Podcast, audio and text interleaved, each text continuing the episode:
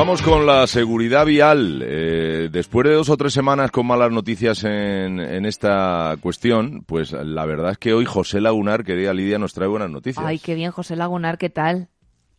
Muy buenas, pues sí, acaba de empezar el curso escolar y la educación vial por fin va a ser una realidad como contenido obligatorio en el colegio ahora, desde septiembre. Bueno, está fenomenal. notición. Lo que pasa que José no, no sé, no demuestras mucha alegría, ¿no? A ver, es que es una forma de implantar la educación vial en el colegio un poquito de postureo. No va a tener excesivo peso. ¿Por qué? Porque al final van a ser poquísimas horas a lo largo del año, muy pocas, en torno a una hora al mes. Se va a meter dentro de la asignatura de educación física, un poquito con calzador.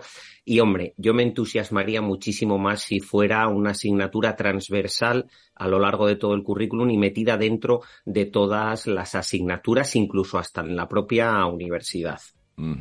Oye, José, ¿quién, quién forma a, estos profesores? Bueno, pues es la eterna pregunta que por desgracia la respuesta es muy sencilla. De momento nadie. Y esto también me genera un poquito de incertidumbre porque las familias van a tener que depender del amor propio de cada profesor, de cada maestro, para prepararse esa asignatura y ser capaz de, de transmitirla a los niños o a los adolescentes de forma efectiva.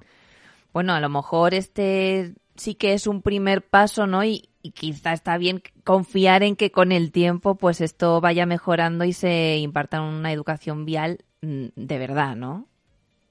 A ver, esto es un primer paso y está bien. Lo único que es que yo no soy mucho de confiar en la administración pública.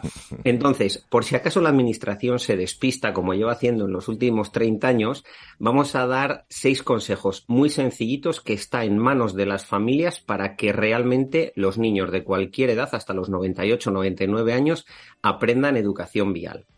El primero es madrugar si vamos con prisas, es muchísimo más fácil que cometamos errores o que infringamos alguna norma de circulación. Así que madrugar 5 o 10 minutos más, sobre todo si hay niños, es fundamental. Dar buen ejemplo siempre. No importa que no llevemos a nuestros nietos con nosotros o a nuestros sobrinos o a nuestros hijos. Cuando seamos peatones o cuando seamos conductores hay que dar siempre buen ejemplo. Y hay que quitarse el tabú de que no tenemos que explicar a los niños que si les atropellan les van a hacer mucho daño. De verdad, explicarles la gravedad de un atropello también es educación vial. Por supuesto, jamás cruzar mal. Aunque, aunque lleguemos tarde, jamás cruzar mal. Es gratis todo esto. O algo tan sencillo como que la mochila, cuando llevamos a los niños en el coche, vaya siempre en el maletero. Y si hay que bajarse, abrir la puerta del maletero y coger la mochila, no pasa nada. Eso hay que hacerlo. Y por favor, por favor, nunca aparcar en doble fila. Ay, sí. Pues madre mía, con el tema de los colegios, José, está complicado eso, ¿eh?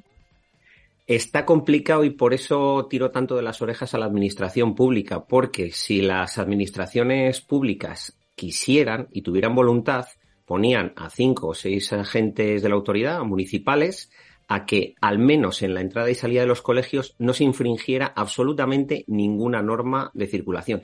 Y si los niños tienen que andar 500 metros, no pasa nada. Ejercicio los padres tienen que andar no pasa nada. Imagínate que un día llueve y se mojan un poco. No pasa nada. Ni van a encoger ni van a crecer más. Cierto, cierto. No, pero fíjate que eso es la primera, el primer consejo que has dado. Madrugar. O sea, llegar antes. Claro. Porque es que siempre llegamos a la hora crítica a dejar al niño al cole o a recogerlo. Que aún nos queda trabajo por hacer. Ahí está José Lagunar, como siempre, dándonos algunas indicaciones y haciendo que cale más el mensaje. José, como siempre, muchísimas gracias. Te escuchamos eh, mañana, ¿no? En Auto FM. Efectivamente, mañana por la noche en Auto FM a partir de las 7 y 20 de la tarde, ahí en Onda Cero, Madrid Sur. Hasta la semana que viene.